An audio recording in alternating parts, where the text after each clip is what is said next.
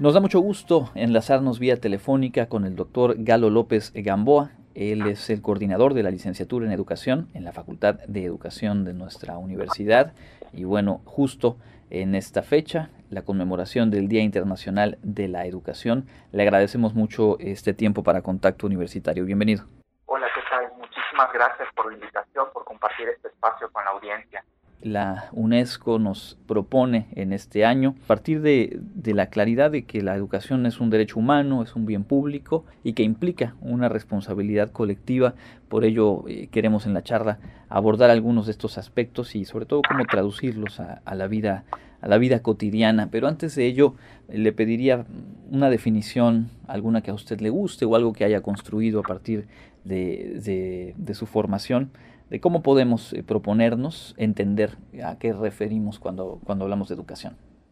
Claro, claro que sí. Bueno, eh, algo importante es que hablar de educación es un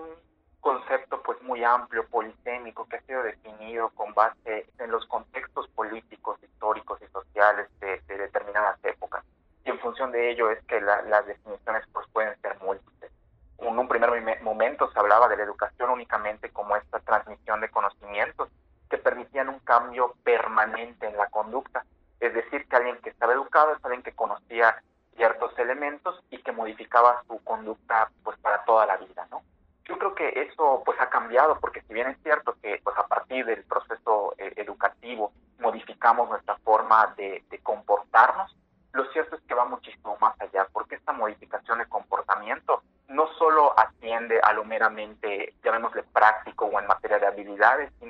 yo hablaría de una modificación de conocimientos, de habilidades, de actitudes que se mueven en un marco ético-valoral y que nos permiten resolver problemas para un contexto determinado. Y más allá de eso, pues creo que el concepto de educación sobre todo tiene que atender esta idea de permitirle al ser humano su trascendencia, ya sea eh, de manera personal como trascender a través de la convivencia, del contacto que tenemos con otros seres humanos, con otras personas, entonces es un concepto muy amplio, muy bonito, porque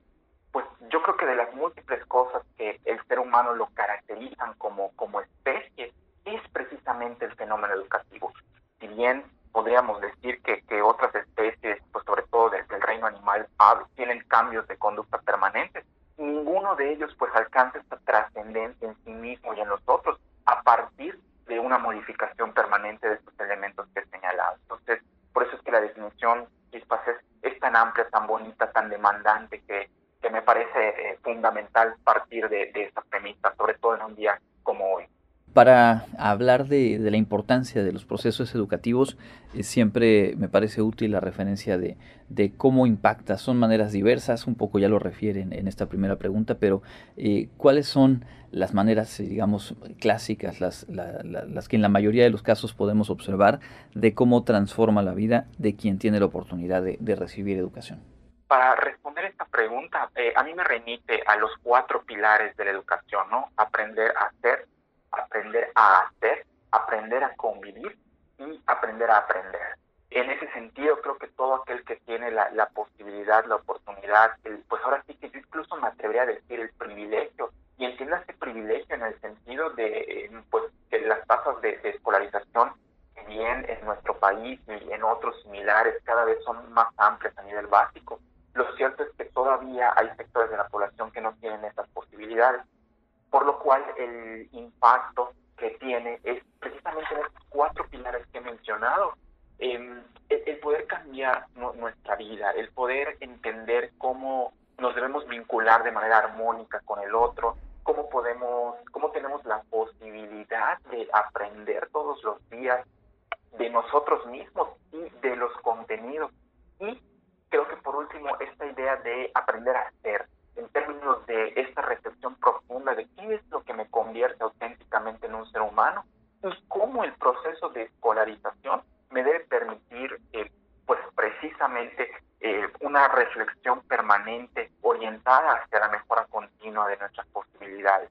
Yo creo que algo en lo que debería impactar positivamente el proceso de escolarización es el, el hacernos sentir que existen oportunidades que a través del proceso educativo, a través de las cuales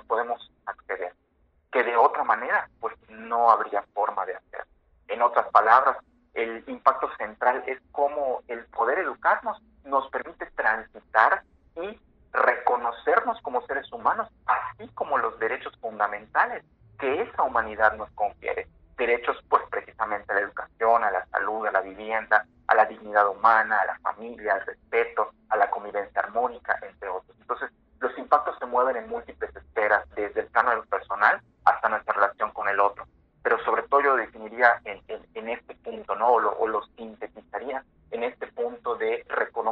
a través del proceso educativo como fundamentalmente humanos y los derechos que de esta humanidad derivan. Justo revisaba que en algunos de los documentos alusivos a esta conmemoración que propone la, la UNESCO este año, que cada año le va dando, digamos, cierto acento, eh, habla de la educación de calidad como una herramienta para alcanzar la igualdad de género, romper el ciclo de pobreza. Y a veces eh, en este espacio universitario, en, contextos educativos, eh, nos, familiarizamos sin profundizar en este tipo de conceptos, educación de calidad. Y seguramente que habrá perspectivas distintas y como decía al inicio, conforme van pasando los años y las miradas, esto se puede modificar, pero digamos en el ejercicio cotidiano, hoy por hoy en, un espacio como la Universidad Autónoma de Yucatán, ¿a qué se referiría, cómo traduciríamos ese concepto de educación de calidad? Bien, yo creo que cuando hablamos de educación de calidad, hablamos de aquella que sienta las condiciones de procesos de enseñanza-aprendizaje fértiles, en el que el estudiante se descubre como un ser bio, psico, socio y emocional y espiritual, y bueno, entendido eh, espiritual no vinculado con la religiosidad propiamente, sino con esta parte más de, lo que nos, insisto, de nuestra esencia como seres humanos. Entonces, en esta dimensionalidad o en esta eh, multidimensionalidad es donde debe, debe anclarse la educación de calidad. ¿Por qué? Porque una educación de calidad es aquella que concibe al ser humano en esta integración, en esta integralidad más bien, y en consecuencia los planes y programas, los contenidos, las prácticas, las reglas incluso de convivencia están orientadas a ese reconocimiento equilibrado de la multidimensionalidad del ser. Para mí eso es educación de calidad, no es eh, ni atiborrar de contenidos un programa, ni tener únicamente muchísimas prácticas en campo, ni contar necesariamente con la máxima habilitación en el caso del profesorado o los materiales de última generación sí es todo esto, pero en conjunto, en la suma del reconocimiento de que el estudiantado es una persona en completa y que en estas dimensiones que se mueve tiene que vivir satisfactoriamente su proceso. Adicionalmente, creo que educación de calidad es reconocimiento de que la escuela no es el único ámbito en el que se aprende y dotar de las posibilidades de que en estos otros ámbitos formales, no formales e informales pueda reconocerse al interior de nuestra universidad y de todos los sistemas educativos las formas como seres humanos nos vamos educando. Entonces yo creo que esa es la centralidad. Hablando de, la importancia de la educación cómo las acciones concretas marcan si, se le está dando o no esa importancia eh, que por supuesto tiene, eh, pensaba en la contingencia sanitaria y en estos ya eh, largos meses en los que todo el proceso educativo en el mundo y en México pues se vieron transformados, interrumpidos y en, en un caso eh, pues mucho más problemático, pues incluso han sido truncados, ¿no? hablamos de deserción escolar y de la imposibilidad de continuar por diferentes factores. ¿Qué puntos de preocupación o de atención o que requerirían atención identifica usted a estas alturas de la contingencia sanitaria pensando en todo ese proceso educativo en, nuestro país? Yo creo que sobre todo destacaría yo algunos puntos fundamentales. Creo que hay una preocupación genuina, valiosa, importante en términos de los contenidos que no han sido podido, no, no se han podido abordar a lo largo de este tiempo, o la profundización con que esos contenidos, en, pues que no se ha alcanzado. Insisto, yo creo que esa es una preocupación genuina, importante, pero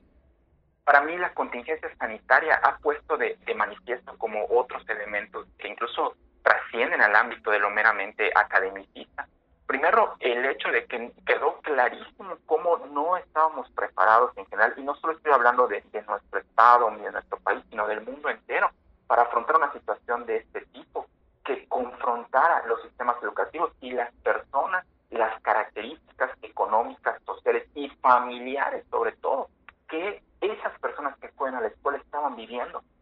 Y cuando no hubo esta relación o cuando ya se habían disociado estos elementos con el hecho de asistir a la escuela, es donde se presentaron las problemáticas centrales que, que usted ha mencionado de deserción, de abandono, de rezago, de reprobación, entre otras. Yo creo que esa es una de las primeras cosas que tendríamos que atender, ¿no? Mirar nuevamente al, estudiantado desde los ámbitos que lo hacen persona, en su familia, en las cosas que hace cotidianamente, bueno, hasta en elementos de alimentación, como esto pues, pues resulta eh, importante. Eso es por un lado. Y por otro lado, eh, otros dos elementos que yo destacaría es cómo esta contingencia sanitaria ha puesto de manifiesto el trabajo que se hace necesario de crear ciudadanos del mundo. Me refiero a esta consolidación o esta formación en, en valores universales de ciudadanía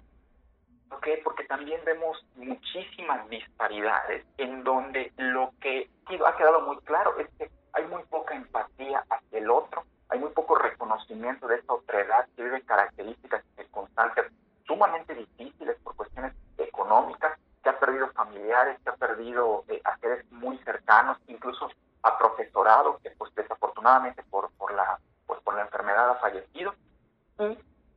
que no nos estamos preocupando por, por, por ese otro y con el que convivimos 7, 8, 10 horas en la escuela. Entonces, creo que también ahí tenemos que mirar nuestros sistemas educativos y pensar qué estamos haciendo más allá de los contenidos tradicionales básicos, tanto en la escolaridad eh, pues primaria, secundaria, como en el nivel superior, por formar ciudadanos que se preocupen por sí mismos y por el otro, para que nuevas contingencias que seguramente, como la Organización Mundial de la Salud ha señalado, vendrán en el futuro, cómo estar preparados para cuidar de nosotros y del otro, que es tan valioso como yo. Y creo que eso ha, sido, ha quedado manifiesto, que en la pandemia, pues muchas personas parece que si no es hacia ellos mismos, no les interesara. Y lo tercero, en, en esa misma línea, los procesos de socialización. Hoy precisamente veía el, a un compañero que hablaba de el regreso de su hijo a la primaria, me parece, después de dos años de estar en clases virtuales. Entonces, yo creo que se pueden recuperar contenidos académicos, que se puede trabajar en ellos, pero la parte fundamental en la que eh, siento que más tiempo le tendríamos que dedicar a esta exploración casi catártica, pero también de restablecimiento del tejido social, es como después de año y medio, dos años de, de, de contingencia sanitaria que continúa pero que ahora gradualmente nos permite incorporarnos nuevamente a la presencialidad, cómo estos procesos de socialización tienen que ser analizados, tienen que ser abordados y tienen que sentarse nuevas reglas, nuevos límites, pero también nuevos puentes de convivencia en esta gradual aproximación a la nueva normalidad. Yo creo que esos serían como los elementos que la pandemia ha puesto de manifiesto y que tendrían que atenderse, además de la preocupación genuina de los contenidos. Es, importante, claro, pero que no se puede descuidar. Pues doctor, estoy seguro que quienes nos escuchan eh, se llevan, se quedan con, con, ideas, refuerzan planteamientos, enriquecen lo que de una u otra manera a todas y a todos nos ha impactado según el rol que nos toca jugar en torno a esta contingencia al proceso educativo y en general a eh, pues los procesos educativos, por lo cual eh, nos interesaba mucho poder platicar con usted esta, esta tarde y a reserva de algo que quisiera agregar, le agradecemos mucho su tiempo. No, pues muchísimas gracias. Y perdón, nada más un último comentario que tendría es que eh, a la par de trabajar, de mirar nuestro sistema educativo, sobre todo en un día tan especial como hoy, pues yo creo que también el reconocimiento de las instituciones, pues por supuesto como, como nuestra universidad, así como de otros temas como el, nuestro sistema de salud, los profesionales de salud que se dedican a ello, entre otros, que también van de la mano, que no se pueden disociar porque al final todos estos, vamos a llamarles pequeños o microsistemas o mesosistemas, somos parte de un engranaje muchísimo más amplio. Entonces, creo que también que esto sea una oportunidad de mirar sí al sistema educativo, pero a la par de mirar a otros elementos contextuales en el Estado como institución social que pues permitirán que el retorno a las aulas pues sea exitoso, satisfactorio y consolide esta trascendencia que el concepto de educación busca. Muchísimas gracias por, por la oportunidad y pues por compartir este espacio. Al contrario, muchas gracias a, usted. Es el doctor Galo López Gamboa, coordinador de la licenciatura en Educación en la Facultad de Educación de nuestra universidad, pues justamente hoy conmemorando el Día Internacional de la Educación.